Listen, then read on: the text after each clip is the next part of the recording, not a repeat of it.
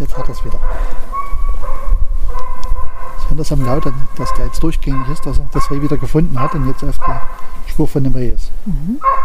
Also der Jäger sagt Pferde. Mhm. Ja.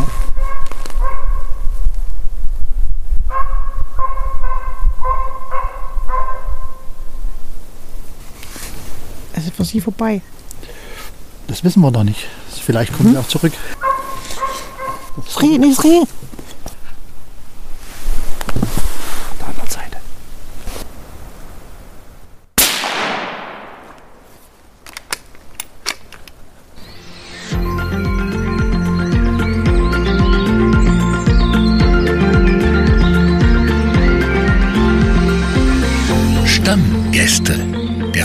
Presse Waldpodcast.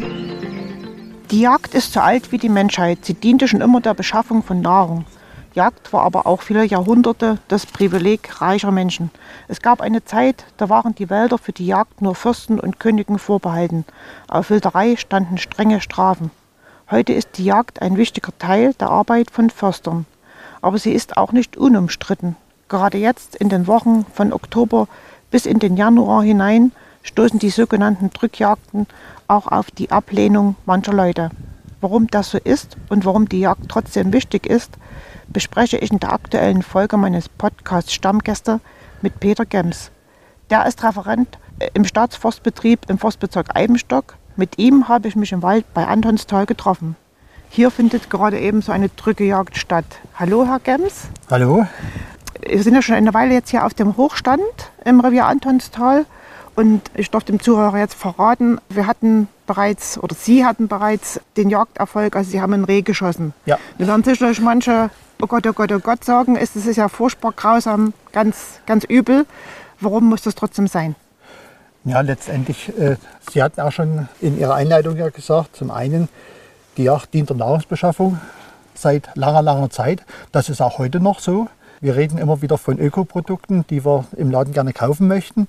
Äh, mehr Öko als ein Stück Wild, was hier in unserer heimischen Jagd erlegt worden ist und dann auf den Teller kommt, geht eigentlich gar nicht. Also das ist schon mal ein, ein sehr wichtiger äh, Grund für die Jagd, äh, wo man auch merkt, dass das äh, von vielen Menschen heute stärker honoriert wird, als es noch vor einigen Jahren der, der Fall war, weil doch auch die Erkenntnis, dass wir hier ein Produkt haben, wo eben keine äh, Medikamente verarbeitet worden sind, was auch wirklich aus der Natur direkt entnommen worden ist, spielt eine große Rolle. Und damit können wir hier ein hochwertiges Lebensmittel erzeugen, letztendlich aus der Natur direkt und das direkt auch hier an die Menschen in der Region dann äh, ausliefern. Weiterhin sollen mit der Jagd natürlich auch unsere Wildbestände angepasst werden an äh, die Bedingungen, die wir hier haben. Also zum Beispiel was unsere Rehe und, und unsere Hirsche anbetrifft. Hier im Wald wollen wir, dass das ein ausgeglichenes Verhältnis ist, damit unser Wald auch wachsen kann. Sie wissen ja die Probleme, die wir gerade in den letzten Jahren äh, mit dem Absterben durch Trockenheit und durch Burgenkäfer haben. Also unsere Fichtenbestände, die wir hier ja rundum haben, wo wir sehen, dass die Altbestände zum überwiegenden Teil aus Fichte bestehen, die müssen umgebaut werden in andere Baumarten, die den klimatischen Bedingungen, wie wir sie jetzt haben und auch in Zukunft erwarten, besser angepasst sind. Und dazu müssen eben die Wildbestände dann auch dem angepasst werden, dass die Schäden, die durch das Wild entstehen, möglichst gering sind, sodass der Wald eben auch aufwachsen kann. Ja, es sollen hier äh, Buchen gepflanzt werden. Hier im unteren Bereich äh, sieht man es schon. Hier sind schon Buchen gepflanzt worden. Eine Tanne wird hier gepflanzt, die soll hier wachsen. Und dafür muss das eben zusammenpassen. Ja. Und, und äh, das lässt sich halt über die Jagd äh, regulieren, sodass die Rehe und die Hirsche hier ihr Auskommen zum einen haben, zum zweiten aber auch der Wald wachsen kann. Ja, ich darf sagen, so wie Sie jetzt vor mir stehen, Sie sind ja ein erfahrener Jäger. Seit wann gehen Sie eigentlich zur Jagd und sind die Jagden immer erfolgreich oder sagen Sie, nee, es gibt halt auch mal Tage, wo man gar nichts oder vielleicht bloß ein Stück erlegt und wie viel haben Sie vielleicht in diesem Jahr schon erlegt? Also ich gehe jetzt seit 33 Jahren zur Jagd. Das ist schon eine recht lange Zeit und natürlich sind die Jagden nicht immer erfolgreich. Also Glück gehört natürlich auch mit dazu neben einer guten Organisation und den entsprechenden Fähigkeiten, die man haben muss, braucht man auch ein bisschen Glück, dass das Wild halt auch gerade bei so einer äh, Gesellschaftsjagd, wie wir es heute haben, so einer Ansichtsdrückjagd, dass er eben auch gerade hier, wo wir jetzt stehen, äh, vorbeikommen. Na, dass die Hunde das schaffen, in der Nähe Wild zu finden und bei uns äh, hier vorbeizubringen. Und insofern ist natürlich bei weitem nicht jede Jagd erfolgreich. Ich habe dieses Jahr schon äh, einige Stücken erlegen können, auch gerade auf den Drückjachten. Die waren recht erfolgreich äh, dieses Jahr. Das ist bei weitem nicht jedes Jahr so und eben auch nicht auf jeder Jagd. Mhm. Ja, und so ist es wie auch mit vielen anderen Dingen im Leben, dass man immer ein bisschen Glück braucht. Mhm. Ja. Äh, und auf der Jagd geht das noch ein bisschen mehr ja, als aha. woanders. Okay.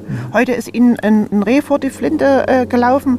Es gibt aber, und das ist auch ganz am Anfang, bevor die Jagd gestartet ist, hier zur Einweisung gesagt worden, noch mehr Wild, was bejagt werden kann. Was ist denn das aktuell in den erzgebirgischen Wäldern?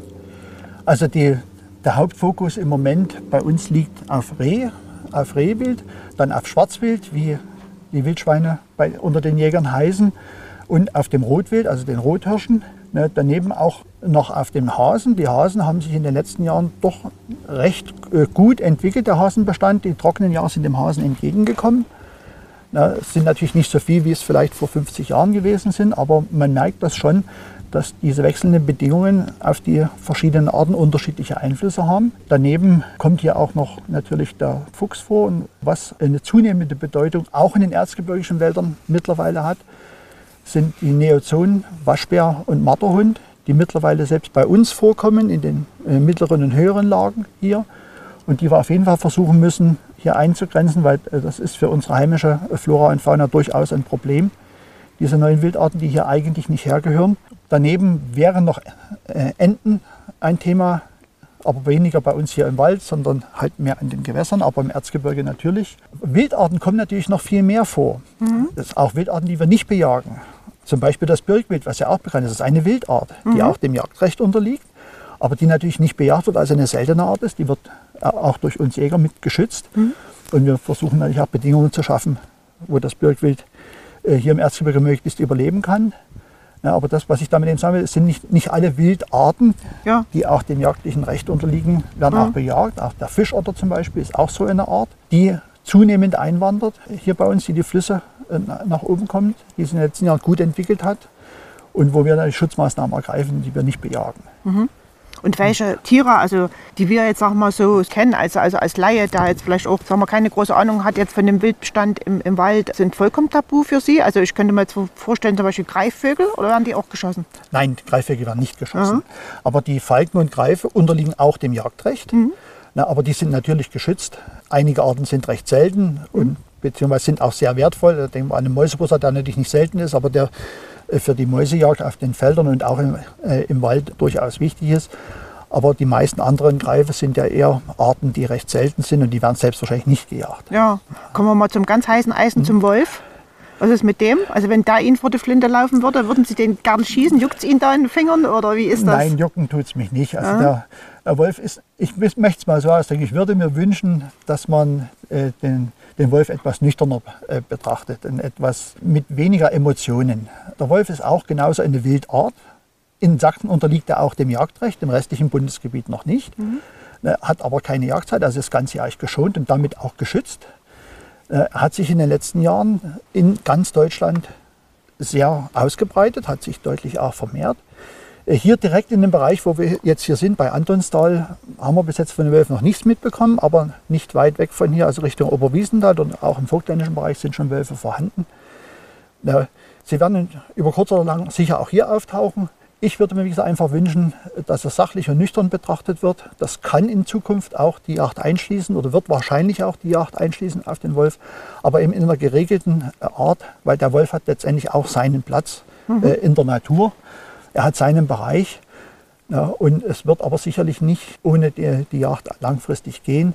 Das wird man aber erst in der Zukunft entscheiden können. Ja, okay. Im Moment ist er geschützt Aha. und insofern ist es auch mal ein interessanter Anblick, wenn man ihn sieht. Ich hatte schon die Gelegenheit, ja, äh, im Bereich Leipzig dort Wölfe zu sehen. Es ist durchaus auch ein interessanter Anblick. Ja, interessant oder auch, auch, auch sag mal, dass man da irgendwie vielleicht emotional äh, ein bisschen was empfindet, wenn man na, man empfindet, äh, hm? weil es etwas Besonderes ja, ist. Na, es aha. ist ein, ein, Wild, eine Tierart, ein Wild, was bisher hier nicht vorgekommen ist. Insofern etwas Besonderes. Mhm. Eben auch etwas Besonderes, wenn man ihn sieht, zumindest für die, die ja. ihn noch nicht so oft gesehen haben, da wo der Wolf schon länger ist. Ja.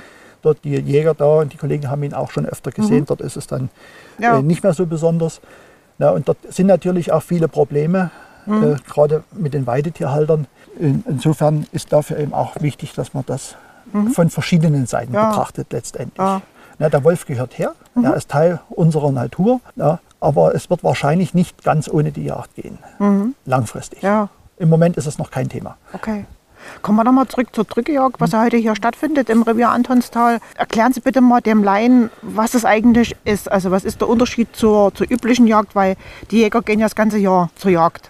Also immer eigentlich. Die Jäger gehen zumindest auf einige Wildern das ganze Jahr zur Ja, Jagd. Also aha. zum Beispiel die Wildschweine Ja. oder der Fuchs werden das ganze Jahr über bejagt. Die meiste Zeit gehen die Jäger auf Einzelansitz oder auf Einzeljagd. Heißt, dass sie sitzen alleine auf dem Hochstand und warten, bis äh, vielleicht mal was vorbeikommt. Sie sitzen allein auf Ja. dem Hochstand oder es gehen auch Pirschen, also dass sie jetzt auch zu Fuß unterwegs sind, aber eben alleine. Mhm. Ja. Deswegen ja der Begriff auch Einzeljagd.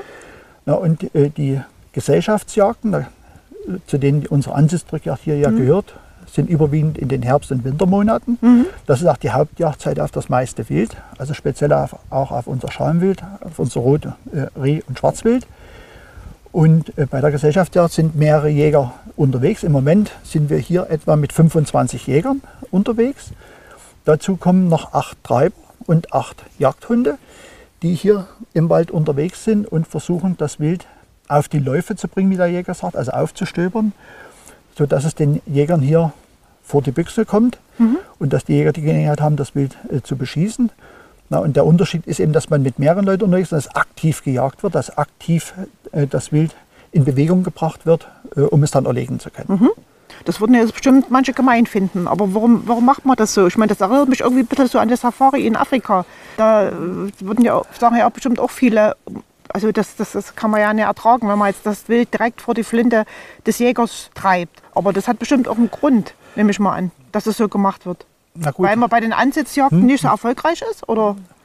Ja, es hat immer hat verschiedene Gründe. Also ein äh, Grund mit ist, und da denken wir neben unseren Rehen und Hirschen hier, äh, natürlich vor allem auch an das Schwarzwild, wir versuchen hier in kurzer Zeit möglichst viel Jagderfolg zu haben. Das heißt, in kurzer Zeit möglichst viele Stücken äh, zu erlegen oder eben auch Stücken zu erlegen, die wir sonst auf der Einzeljagd vielleicht gar nicht in Anblick bekommen hatten. Ich kann Ihnen da ein Beispiel nennen. Ich war an, in der letzten Woche bei unseren Nachbarkollegen äh, zur Jagd mit, auf einer Ansitztrickjagd und habe dort ein Reh erlegen können, was eine schwere Verletzung am Hinterlauf hatte, also das das Hinterbein beim Reh, die von einem Verkehrsunfall herrührte, der auch nicht gemeldet worden ist. Und das Reh ist damit schon sehr lang unterwegs gewesen. Der Lauf war mehrfach gebrochen. Das hat sich schon sehr lange Zeit gequält.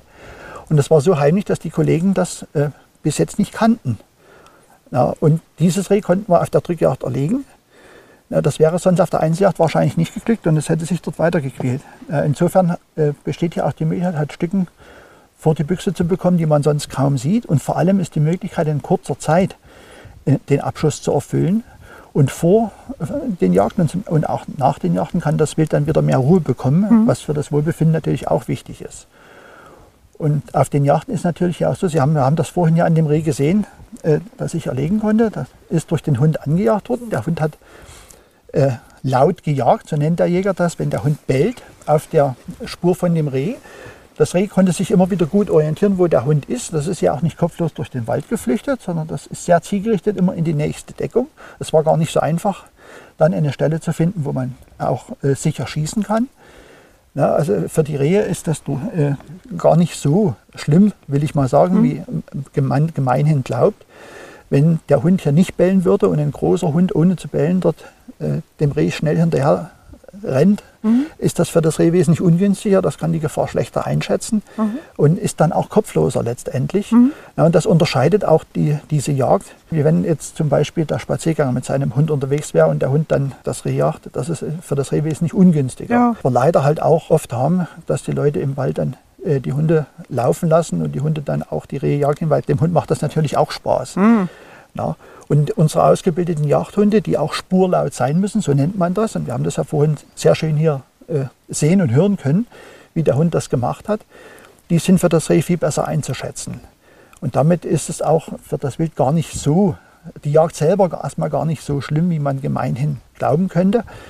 Und wir haben die Möglichkeit, in kurzer Zeit unseren Abschuss hier zu erfüllen und dem Wild dann auch wieder Ruhe zu gönnen. Okay. Wenn Sie sagen Abschuss erfüllen, wird da direkt irgendwie vorher, so, gibt es da so eine Vorgabe, so und so viel müssten wir eigentlich heute äh, irgendwie erlegen oder ist das jetzt auch vollkommen in den Raum gestellt, auch wenn es zwei, drei sind, ist auch gut? Also jetzt insgesamt alle, die ganze Jagdgesellschaft. Na, die Vorgabe ist für das ganze Jahr. Jahr. Ja. Wir haben eine Vorgabe für das Jahr, äh, was wir an Abschuss erfüllen sollen. Die, die wird daraus ermittelt, was an Wildbestand da ist, nach dem, was, wir, was in den Vorjahren erlegt wurde und vor allem eben auch danach, wie äh, der Wald aussieht. Also wie sind zum Beispiel die Schäden des Wildes hier im Wald. Ja, und dafür gibt es für das Rotwild speziell dann einen behördlichen Abschussplan. Ja. Für das Rehwild haben wir intern eine Vorgabe, was wir erlegen sollen. Und beim Schwarzwild ist es natürlich so, gerade denken, wir denken Sie an die Schweinepest, äh, die wir ja leider in Sachsen jetzt auch schon haben und die auch auf dem Weg nach Westen ist und wo wir dafür sorgen müssen, dass der Schwarzwildbestand so niedrig wie möglich ist, um hier möglichst die Ausbreitung der Schweinepest äh, zu verlangsamen und eventuell auch äh, den, diesen Seuchenzug in den Griff zu bekommen. Äh, dort versuchen wir natürlich so viel wie möglich zu erlegen. Also da zählt wirklich äh, jedes Schwein, jedes Stück Schwarzwild, aha. was wir erlegen können, um dort den Bestand zu senken äh, und diese Schwein, der, dieser Schweinepest Einhalt zu gebieten. Und natürlich auch, um unsere Bauern zu entlasten, wo die Schweine natürlich auch äh, dort zu Schaden gehen. Na, aber für uns als Förster hier im Wald ist es natürlich wichtig, dass unsere Waldverjüngung gut wachsen kann, so wie ich es eingangs auch schon gesagt hatte. Also dass das Wild äh, mit dem im Einklang steht und letztendlich äh, sagt uns unsere Waldverjüngung ja auch, ob die Jagd in Ordnung ist. Also wenn unsere Bäume gut wachsen können, dann haben wir auch für das Wild Platz, was dann noch da ist, bei uns hier in den Wäldern. Und das ist für uns auch immer ein Maßstab, äh, dass äh, die Verbiss- und Schäden, die durch die Rehe und durch das Rotwild gemacht werden, in einem tolerierbaren Rahmen bleiben. Ja, jetzt hat es ja ganz am Anfang, wo ich äh, sozusagen noch nicht die Aufnahme gestartet hatte, sind ja die Hunde ab mal pünktlich 9 Uhr, war ja der, der Jagdbeginn und, und da auch das erste Bellen zu hören gewesen und kurz darauf der erste Schuss. Danach dann ein paar Minuten später ihrer. Jetzt habe ich eine ganze Zeit gar nichts mehr gehört. Heißt das, dass die anderen, hören wir das jetzt im Moment nicht, weil es weit weg ist oder müssten wir das eigentlich hören und die kommt zu keinem Schuss? Also es, kann, es ist durchaus davon auszugehen, äh, dass wir hier nur einen Teil hören können. Wir sind hier äh, auf der Westseite des Jagdgebietes, also was jetzt im, im östlichen Bereich passiert, das werden wir hier gar nicht hören. Zumal ja mittlerweile äh, viele Kollegen auch einen, einen Schalldämpfer auf der Waffe haben und die Schüsse hört man äh, einige hundert Meter weit, aber nicht mehr so, so weit, wie, wie es ohne Schalldämpfer der Fall war. Und dadurch können wir davon ausgehen, dass möglicherweise auf der anderen Seite des Jagdgebietes noch mehrere Schüsse gefallen sind, die wir gar nicht mitbekommen haben. Ja, und können Sie vielleicht noch mal die Rolle des, des Hundes jetzt noch mal erklären? Also er scheucht da sozusagen das, das Wild auf, so wie ich das verstanden habe, gemeinsam mit dem Treiber. Ne? Und was folgt dann? Also vielleicht könnt ihr das noch mal erklären. Ja, der Hund soll erstmal das Wild finden. Ja, das Wild liegt ja hier irgendwo äh, im dichten Bestand, wo es relativ ruhig ist. Dort soll der Hund das finden.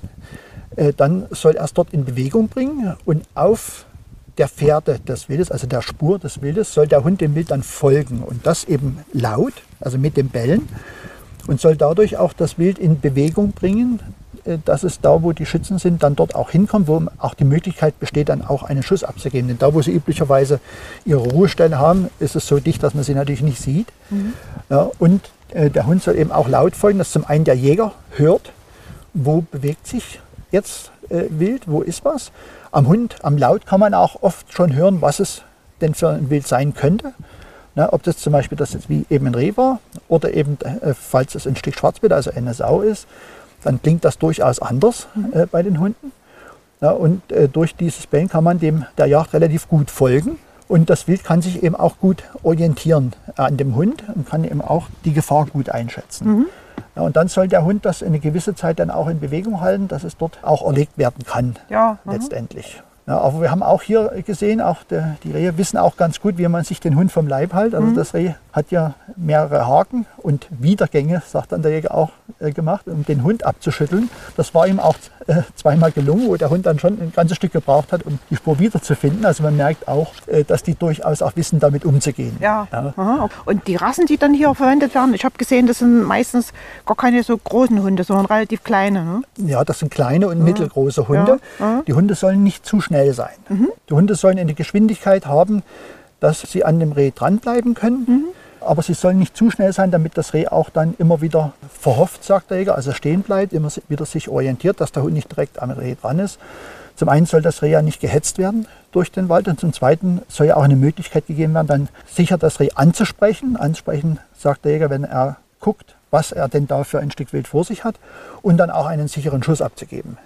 Ja, und das haben wir hier auch gut gesehen. Das Reh ist mehrfach hier stehen geblieben, also hat verhofft, sodass ich dann die Möglichkeit hatte, ja auf das Reh, das hier im Holz stehen geblieben ist, dann auch zu schießen. Ja, das haben Sie ja auch gerade gesagt, der sichere Schutz. Also es kommt für Sie auch darauf an, jetzt nicht einfach bloß wild drauf loszuballern, sondern Sie wollen schon, dass das Tier nicht leidet und dann auch möglichst sofort mit dem ersten Schuss erlegt wird. Richtig, Ja. also das ist unsere Verpflichtung. Ja. Also wir sind dem auch verpflichtet, äh, dem Tier gegenüber, dass wir hier einen sicheren Schuss anbringen, dass das Tier entsprechend nicht leidet und zum Zweiten natürlich auch, ich hatte eingangs gesagt, wir wollen hier ein wertvolles Lebensmittel erzeugen. Und wenn wir mehrfach auf das Reh schießen müssten, Ja. dann würden wir damit auch das Lebensmittel zerstören bzw. entwerten. Ja. Also so möchten wir natürlich auch so, dass möglichst wenig Schaden dann an dem Wildbrett entsteht, sodass hier mehrere Dinge zusammenkommen. Aber das Entscheidende ist grundsätzlich, das Reh soll nicht leiden. Es soll mit dem ersten Schuss dann auch sicher erlegt werden. Und darauf muss ich immer achten, wenn ich schieße. Also ich bin dem Reh gegenüber natürlich auch verpflichtet. Ich habe hier eine hohe Verantwortung. Ich habe die Verantwortung, dass ich sicher mit der Waffe umgehe, dass ich den Schuss nur dann abgebe, wenn nichts passieren kann rundum. Und ich habe die Verantwortung dem Tier gegenüber. Ja, da gab es mal so eine Diskussion über die Munition, die Jäger verwenden, weil irgendwie mal so, was weiß ich, äh, Blei irgendwie Spuren drin sind oder irgend sowas. Kann man dann trotzdem Sie ruhigen Gewissens sagen, wenn ich das Tier jetzt geschossen habe, Sie bringen es ja dann zum, habe ich vorhin gehört, zum Aufbrechen. Das klingt auch so ein bisschen brutal, aber so heißt es nun mal in der Jägersprache, dass Sie das dann sozusagen ruhigen Gewissens auch verkaufen können und sagen können, okay, das könnt ihr auch essen, so wie es ist. Ja, also wir können das ruhigen Gewissens kaufen und dazu kommt aber auch, Sie haben die Diskussion gerade angesprochen, hier im Staatsbetrieb Sachsenforst verwenden wir ausschließlich bleifreie Geschosse, Ja. sodass äh, hier auf jeden Fall auch kein Blei drin ist, aber auch unabhängig davon kann das Wild äh, bedenkenlos Ja. gekauft und Aha. auch gegessen werden. Ja. Ist es so, dass Sie das losbekommen, das Wild? Im Moment gibt es die Nachfrage noch oder die Frage generell, was machen Sie mit dem Wild, was geschossen worden ist? Also wir haben eine sehr große Nachfrage. Mhm. Äh, Jetzt gerade vor Weihnachten können wir die Nachfrage gar nicht bedienen. Ja. Wir haben jetzt im Moment gar nicht so viel Wild, wie wir Kunden haben. Wir haben auch gemerkt, ich sagte ja schon, also der, das Interesse an dem ökologischen Nahrungsmittel ist größer geworden. Wir haben mehr Nachfrage als in den vergangenen Jahren. Hm. Und im Moment haben wir eine Warteliste hier im Forstbezirk Eibenstock. Ich kann auch allen Interessenten an Wild nur empfehlen, der Januar ist ein sehr guter Monat. Mhm. Dann ist Weihnachten vorbei. Viele holen sich jetzt ihren Weihnachtsbraten und wollen halt äh, Mhm. Ja, dann im Januar nicht nochmal was. Mhm. haben, aber die meisten haben ja doch eine Kühltruhe zu Hause. Na, und dann so ein Reh ist nicht so groß. Das Mhm. kann man sich vielleicht auch teilen mit äh, anderen zusammen. Denn wir hier im Forstbezirk, wir geben nur komplette Stücken ab. Ja. Mhm. Na, wir verarbeiten die nicht. Und da kann man sich halt dann auch gemeinsam Ja. mal so ein Reh vielleicht holen im Januar und in die Kühltruhe legen Ja. für die nächsten Feste. Aha, okay, Ja. so lange hält das. Ja, das ist kein Problem. Ja, Also für aha. Ostern oder Ach so, für gut, Pfingsten die- zum die Beispiel. nächsten Feste dann Und für Weihnachten Jahr. könnte Aha. man es zum Beispiel auch im September schon kaufen. Okay, aha, das auch nur als Empfehlung für die Interessenten. Mhm. Aber wir haben ein sehr, sehr großes Interesse äh, an dem Bild. Ja, und wie geht der Weg? Also, äh, also ich, kann man ja nur schlecht irgendwo in eine Fleischerei gehen und sagen, ich hätte gern ein Stück Wild. Haben Ja, Sie was doch. gehört gerade? Ja, das war ein Hund gerade. Oh. Ne? Müssen wir wieder still sein, oder? Nö, ich denke nicht. Gut, okay. Wenn er nochmal bellt, dann überlegen wir uns Gut, das. okay. Wie der Weg geht sozusagen. Also Sie geben das ja nicht in eine Fleischerei, wo der das aufschneidet und dann sozusagen Steaks draus macht oder irgend sowas, sondern wie, Na wie doch also entweder auch. zu Gaststätten oder, oder wo kann man das kaufen? Also, Also- wenn jetzt wirklich Also jemand zum Interesse einen, hat. zum einen können bei uns ganze Stücken Heißt gekauft bei werden. uns heißt? In, im, in Eibenstock, im Hä? Forstbezirk Ja? Eibenstock. Also im Amt Im direkt, Amt hä? In der direkt Behörde, äh, können Sie bei uns direkt äh, wild kaufen. Haben Sie dort auch Ja, eine Kühlzelle? Wir haben dort Ah, eine große ja. Kühlzelle. Mhm. Dort. Sie können natürlich auch bei allen anderen Jägern wild kaufen, Ja. nicht nur bei uns. Ne? Und wir geben das an Gaststätten ab. Mhm.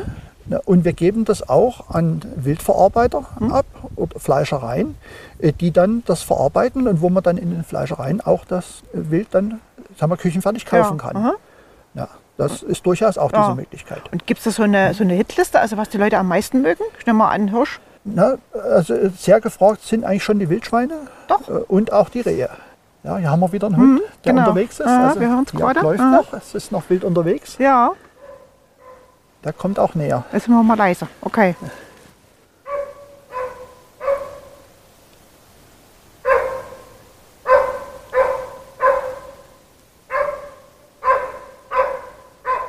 kommt auf derselben Fährte von vorhin.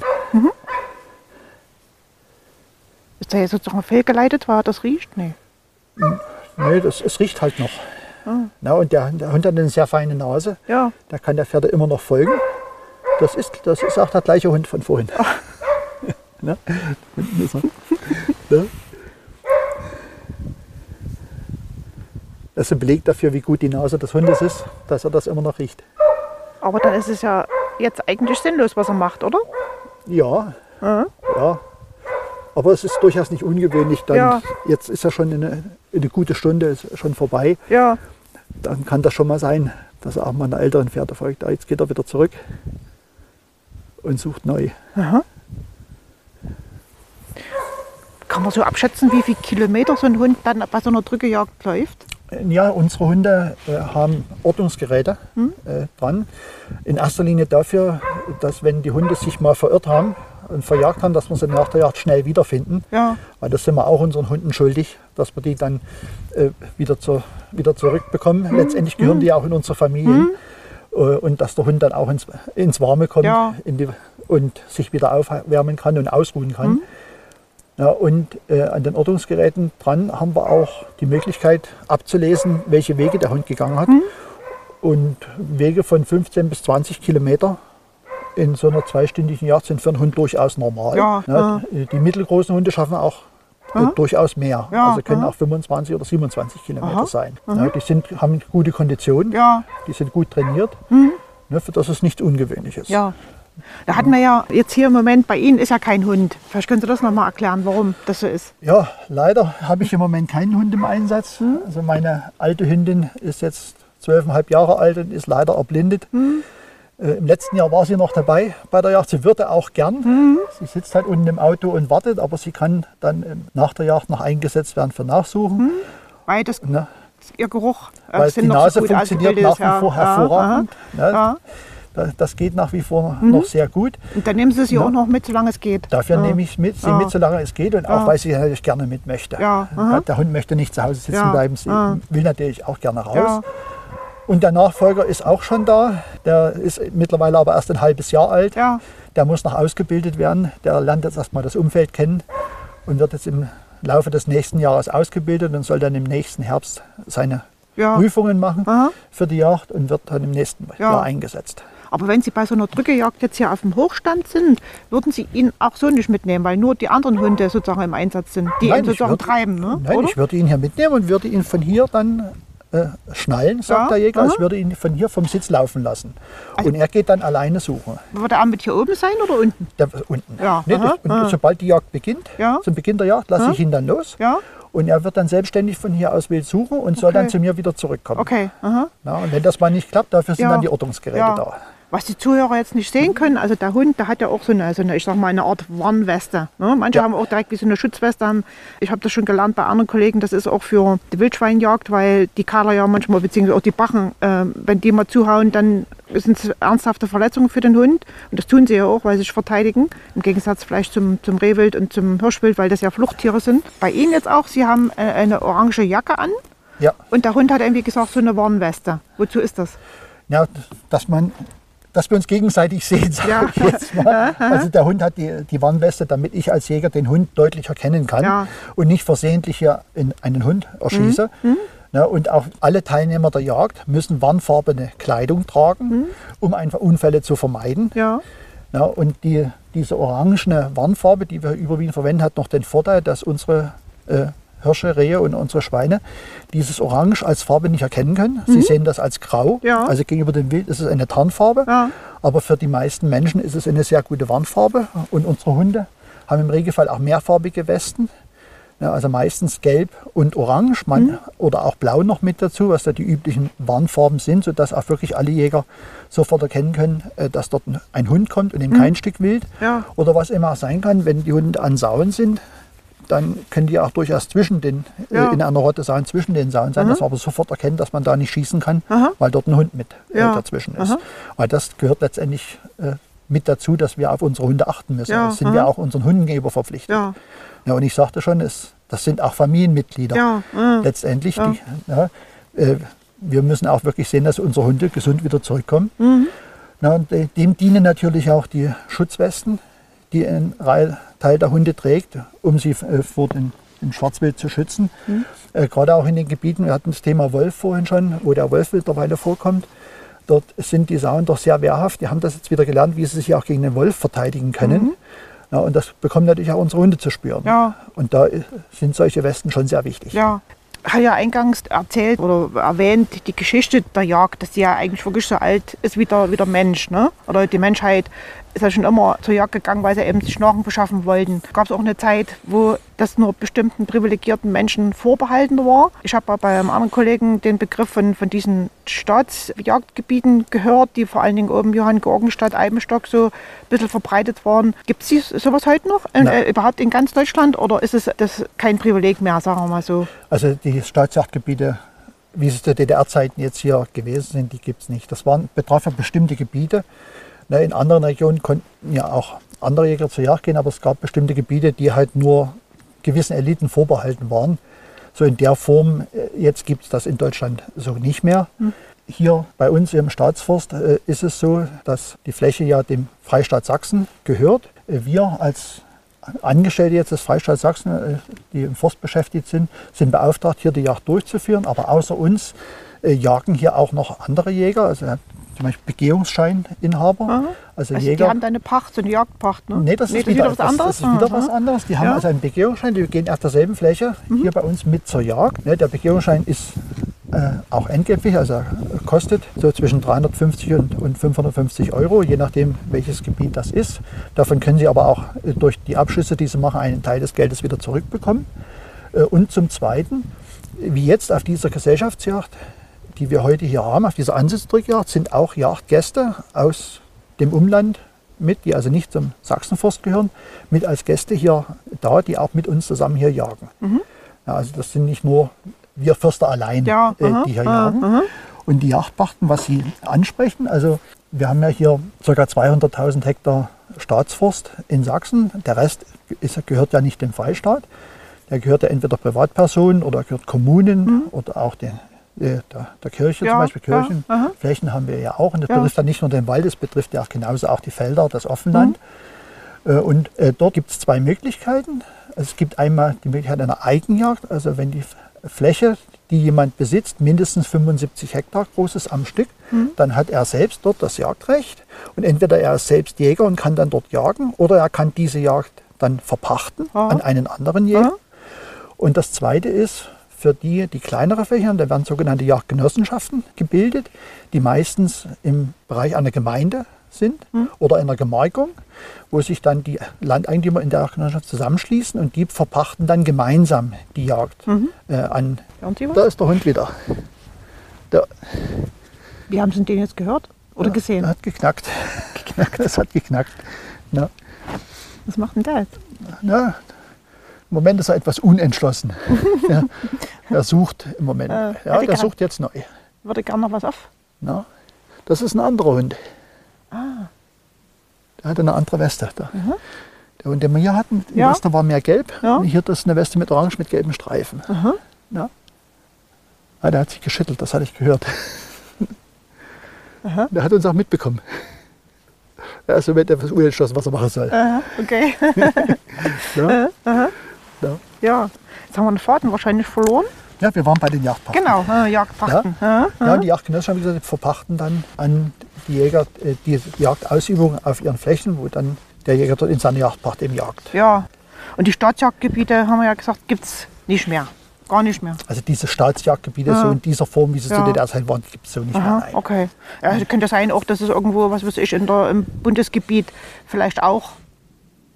Also Staatsjagdgebiete, die einzelnen Leuten nur vorbehalten sind, so wie es zu Honeckers Zeiten Ja. war, gibt es im Bundesgebiet nicht. Und es gibt aber doch wie vor auch Wald im Privatbesitz, sag ich mal, von sogenannten Fürsten. Aber Ja, das sind- durfte dann auch. Das sind Privateigentümer, Ja, ja. das ist ihr, ihr Besitz letztendlich. Ja. Die haben dann dort das Jagdrecht, die können dann dort auch selbst jagen oder sie verpachten auch diese Jagd. Okay. Ja. Mhm. Aber das ist ja dann ihr Eigentum. Bei den Staatsjagdgebieten war das ja nicht das Eigentum dieser Person, Ja.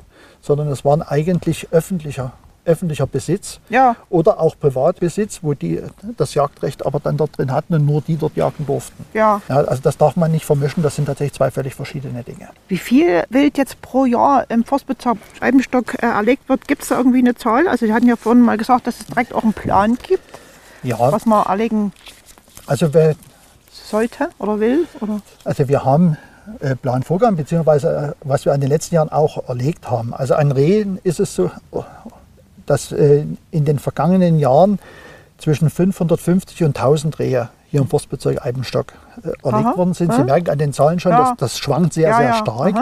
Es hängt meistens von den Wetterbedingungen ab. Mhm. Zum einen, wie viel Nachwuchs gab es bei den einzelnen Wildarten in dem Jahr und Mhm. zum zweiten natürlich auch, wie günstig war das Wetter für die Jagd. Also wir haben ja heute ein ruhiges Wetter mit einer dünnen Schneedecke, Mhm. Ein Grad unter Null, das sind ideale Bedingungen für die Jagd. Mhm. Aber wenn ich jetzt lange Zeit verregnetes äh, Wetter habe, dann ist der Jagderfolg natürlich auch geringer. Ja, und wenn das Frühjahr verregnet ist oder der Sommer verregnet ist, dann ist unter Umständen auch weniger Nachwuchs da gewesen bei den verschiedenen Wildarten. Dann, ist, dann erlegen wir natürlich auch weniger und das schwankt sehr stark. Ja. Äh, was aber auffällig war in den letzten 20 Jahren, ist unsere Rehwildstrecke leicht angestiegen, wenn man so den Durchschnitt äh, der Jahre nimmt. Äh, man merkt wirklich, dass durch den Waldumbau, den wir über die Jahre hier betrieben haben, das Rehwild bessere Bedingungen vorfindet, äh, dass hier wieder durchaus einige Rehe mehr auch im Wald vorhanden sind, aber schwerer zu bejagen, weil man sie halt auch schlechter sieht. Ja. Und man merkt, dass, dass unsere Rehe höhere Gewichte haben Ja. äh, als vor vielleicht 20, 25 Jahren. Die haben jetzt so um die zwei, vielleicht auch drei Kilo im Durchschnitt mehr als damals. Und daran sieht man auch, dass es ihnen hier recht gut geht. Na, Aber die Schwankung ist sehr stark. Ja. Zweite wichtige Wildart, das Rotwild. Dort haben wir einen Jahresplan von 120 Stücken Rotwild, die wir im Jahr äh, erlegen. Und Das ist gar nicht so sehr viel, oder? Ne, das ist nicht so sehr viel Ja, ja. äh, für den Bereich, aber es ist durchaus eine, eine nennenswerte Zahl. Äh, Und das ist auch der Durchschnitt, den wir über die lange Zeit jetzt erlegt haben. Das ist relativ konstant. Mhm. Äh, Das schwankt natürlich auch genauso, aber wir haben über die letzten 20, 25 Jahre in etwa diese 120 Mhm. Stück pro Jahr auch geschossen im Durchschnitt. Und bei, beim Schwarzwild ist der Unterschied zwischen den Jahren noch größer. Die Wildschweine kommen ja hier wir, im Erzgebirge noch gar nicht so lange vor.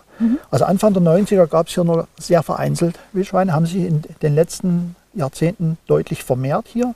Das ist auch eine Folge des Klimawandels. Sie wandern immer mehr hoch, sind jetzt bis in die Kammlagen des Erzgebirges, wo man früher daran nicht gedacht hätte. Wir haben in den letzten Jahren zwischen 150 und 300 Stück Schwarzwild erlegt. aha.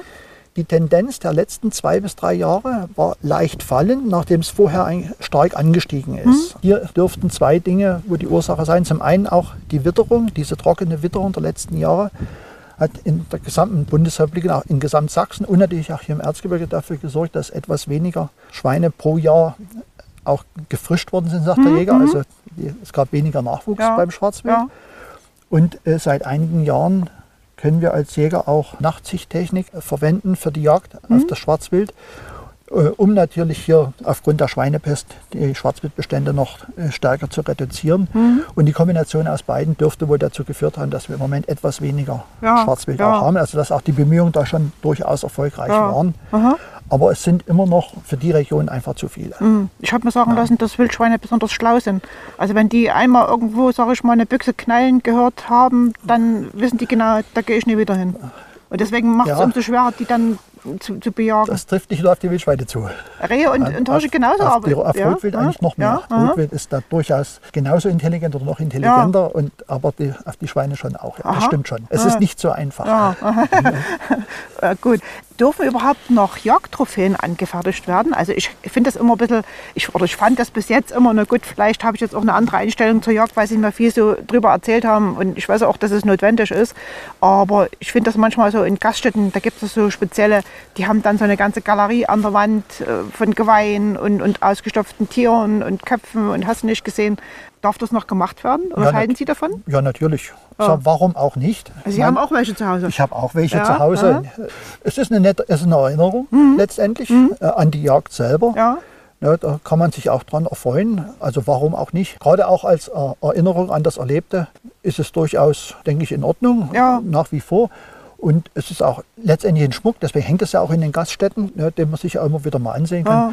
es, es, spricht eigentlich nichts dagegen. Ah, also kam, kam noch nie einer drauf, das zu verbieten oder so? Nein. Nee, War, na doch, es gab schon Gedanken, ja. sicher von dem einen oder anderen. Aha. Aber ich muss ehrlich sagen, warum auch? Ne? Okay. Wieder als Erinnerungsstück, an, an, dem man sich endlich erfreuen kann, wo man auch wirklich dann die Yacht selber dort in Gedanken behält, mhm. äh, wenn man das betrachtet. Warum nicht? Ja. Was würden Sie sich mal wünschen, was Ihnen mal vor die Flinte laufen sollte und was Sie dann vielleicht auch erlegen würden? Och. Also Wolf haben wir ja schon äh, durch, also, aber das ist nee, ja noch nicht, das darf man ja nicht. Aber Wolf eigentlich nicht unbedingt. Ja, das wäre jetzt ja. nicht das unbedingt. Ne, aber ein, ein, starker Keiler ja. wäre durchaus etwas, was. Das haben Sie noch nicht? Ich habe schon echt gute Keiler geschossen, aber es fasziniert doch immer wieder. Ja, aha. das sind ja auch große Tiere, ne? Das sind große Tiere. Und ich sag mal, sie sind faszinierend letztendlich. Aha. Aha. Und die Jagd auf unsere Sauen ist mhm. interessant einfach auch. Und das kommt dann immer mit dazu. Wenn es eine interessante Jagd ist, das macht auch die Trophäe letztendlich auch interessant. Okay. So möchte ich es mal sagen. Ja. Steckt da so ein bisschen auch, sag ich mal, was Männliches drin in der Jagd? Dass man sozusagen unbedingt da vielleicht auch was mit nach Hause bringen will oder so. Und, und jetzt jetzt vielleicht, wenn dann die Jäger sich dann treffen nach der Jagd, dass dann sozusagen geguckt wird, ah, was hat denn der? Hm, der hat gar nichts und so, dass man dann irgendwie ein bisschen bedeppert dasteht, oder? Na, ich würde das eher was Menschliches. okay. Na, gut, Sie haben ja auch Frauen mit dabei. Na, wir, haben auch, wir haben auch, mehrere Frauen mit ja, dabei, ja. ja. Na, äh, ob das jetzt unbedingt männliches mag sein, aber irgendwo ist es auch menschlich, dass man halt gerne auch Erfolg hat, klar. Ja. Äh, und und natürlich möchte man derjenige sein, der was mit nach Hause ja, bringt. Ja, aha, aha. Wie gesagt, mag auch ein bisschen männlich sein, ja. sicher, aber ich würde es als menschlich bezeichnen. Ich glaube, das trifft es besser. Aha, weil unsere Frauen okay. haben den gleichen Ehrgeiz. Ja, das glaube ich. Und wird es jetzt auch vielleicht Jäger geben, die gar nichts mit, mitbringen? Ja, natürlich. Aber die werden dann deswegen nicht ausgelacht, Ach, oder? Ach Gottes Willen, nee. das hat ein bisschen Glück gehört auch dazu. Ja. Ja, und wieder, wir sind mit 25 Jägern heute hier unterwegs. Wir werden sicherlich keine 25 Stück schießen. Da werden einige dabei sein, die halt heute auch nichts gesehen haben. Ja. Wahrscheinlich bei der Jagd. Das ist nun mal so aha, bei der aha. Jagd. Ja, man hat nicht immer Erfolg. Ja. Es gibt den, den, alten Spruch, jeder Tag ist Jagdtag, mhm. aber nicht jeder Tag ist Fangtag. Ja. ja und da ist nicht ein Körnchen Wahrheit dran, sondern der sagt es eigentlich schon sehr deutlich aus, dass man auch viele Tage hat, wo man halt keinen Erfolg hat. Und das ist dann halt so. Und auch das ist Teil der Jagd. Hans ja gesagt, äh, die Drückejagden, die gehen bis äh, in Januar hinein. Ist dann erstmal Schluss oder äh, die, diese, diese Einzeljagden, die werden, so wie ich das verstehe, ja das ganze Jagd, äh, Jahr über betrieben? Oder gibt es eine bestimmte Zeit, wo man gar nicht jagen darf? Also wir haben ja mehrere Arten, die das ganze Jahr bejagt werden können. Dazu mhm. gehört das Schwarzwild, mhm. dazu gehören auch die Neozonen, also Waschbär, Matterhund, die das ganze Jahr bejagt werden können. Aber wir haben, wir sagen jagdruhige Zeit. Mhm. Also die Monate Februar, März äh, bis Mitte April, dort wird nur sehr wenig äh, gejagt. Dort haben die meisten Arten Schonzeit. Warum? Na, na, weil es halt dann auch die Zeit ist, wo die meisten Arten dann ihre Jungen mhm. äh, bekommen. Ja. Na, und dort sollen sie auch Ruhe äh, dann haben. Mhm. Auch rechtzeitig vorher schon. Äh, und dann und während der Zeit, wo Junge aufgezogen werden, dürfen grundsätzlich ohnehin die Elterntiere nicht geschossen werden. Ja, also es geht auch für alle Arten, ja. auch für die, die das ganze Jahr Jagdzeit haben. Aha. Wenn sie Junge haben und die Elterntiere, die für die Aufzucht der Jungen erforderlich sind, die dürfen nicht erlegt werden. Mhm. Die sind geschont. Ja. ja. Und dadurch ist, sind diese Frühjahrsmonate vom grundsätzlich her schon mal jagdruhige Zeiten. Und die meisten unserer bejagten Wildarten, also speziell jetzt hier Hirsch äh, und Reh, haben in Sachsen bis zum 31. Januar Jagdzeit und ab dem 1. Februar ist dann Schonzeit. Ja, ja, und damit äh, ist die Jagd dann auch beendet. Ja, also gehen Sie dann auch als einzelner Jäger nicht mehr so oft zur Jagd? Nicht mehr so oft dann. Ja. Das Schwarzwild ist dann ja. Äh, noch, äh, gerade im Februar Aha. ist das durchaus noch interessant, vor allem bei Schneelage. Aha. Dort wird natürlich weiter auf Schwarzwild gejagt. Wir sagten ja schon mehrfach, wir müssen unbedingt mhm die Schwarzwildbestände ja. weiter reduzieren. Ja, und äh, da gehen wir auch noch zur Jagd, aber deutlich ja. weniger. Also es ist dann auch eine Zeit, die etwas mehr für die Familie ist. Ja, aber ich dachte eigentlich, dass im Februar der ersten Bachen schon werfen, also dann ihre Frischlinge bekommen. Ja, und darauf muss ich entsprechend auch achten, dass ich dann dort keine Bachen schieße. Ja. Das, äh, hier im Erzgebirge ist im Februar noch nicht, hier oben, aber im Flachland ist das durchaus schon so. Ja. Ja, und, das, und auf der einen Seite muss ich mir dann auch die Zeit nehmen und muss dort genau ja. ansprechen, weil eine führende Bache ist geschont, die kann nicht erlegt werden. Eine was? Eine führende eine Bache. Führende Bache. Eine führende Bache, eine führende das sind die, die Jungen. Ja, ja, ja. Aber zum Beispiel die Frischlinge vom letzten Jahr, die selber noch keine Nachwuchs haben, die können dann gejagt werden. Die kann man derzeit recht gut äh, erlegen. Aha, okay. Das ist recht günstig. Ja, gut. Das war ein sehr, sehr interessantes Gespräch und eine, auch eine sehr, sehr interessante Folge hier oben auf dem Hochstand. Dass natürlich jetzt nur ein Reh ihr Erfolg ist, tut mir jetzt ein bisschen leid, aber Nö, das ist okay. Ah, gut, also, okay. Mal, das, ich hatte Erfolg Ja, ne, und das ist in Ordnung. das, das müssen Sie jetzt anschließend suchen. Also nicht, der, der Hund hat es ja schon gesucht, also Ja. beziehungsweise Sie ver vermuten ja, wo es liegt. Also hier Ja. wahrscheinlich unterhalb von dem Felsen, der vor uns hier liegt. Und da müssen Sie jetzt irgendwie hin. Oder erst wenn sozusagen dann Erst wenn die Jagd beendet die Jagd ist. beendet ist. Ja. Ne, um 11 Also Uhr ist die Jagd beendet. Bis dahin müssen wir hier auf dem Stand Ja, bleiben, aus warum? Sicherheitsgründen. Aus Sicherheitsgründen, Aus ja, Sicherheitsgründen. okay. Ne, und dann zum Ende der Jagd werden wir das Reh dann Ja. äh, dort unten Ja. suchen. Also es liegt dort unten unterhalb Ja. von den Felsen. Und bringen das Reh dann hoch an unsere Kühlzelle. Ja, Und dort wird es, Sie sagt schon, Ja. aufgebrochen Ja, ist der aha. Fachbegriff. Also es wird Ja. ausgenommen Ja. äh, dort äh, und dann entsprechend gereinigt und Ja. äh, in die Kühlung dort gebracht. Wird sofort in den Wildkühlschrank äh, Aha. dort gebracht und Ja. runtergekühlt. was Auf- geschieht mit den Innereien? Die, die Innereien werden entsorgt. Ah, nicht, Teile davon kann man essen. Kriegen die Bekommen Hunde? auch unsere Hunde Ja, Teile aha, davon. aha. Der Rest wird entsorgt. Ja, na schön. Ja, dann danke ich Ihnen recht herzlich für das Gespräch. War, wie gesagt, sehr interessant.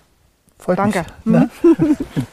Stammgäste, der Freie Presse Waldpodcast.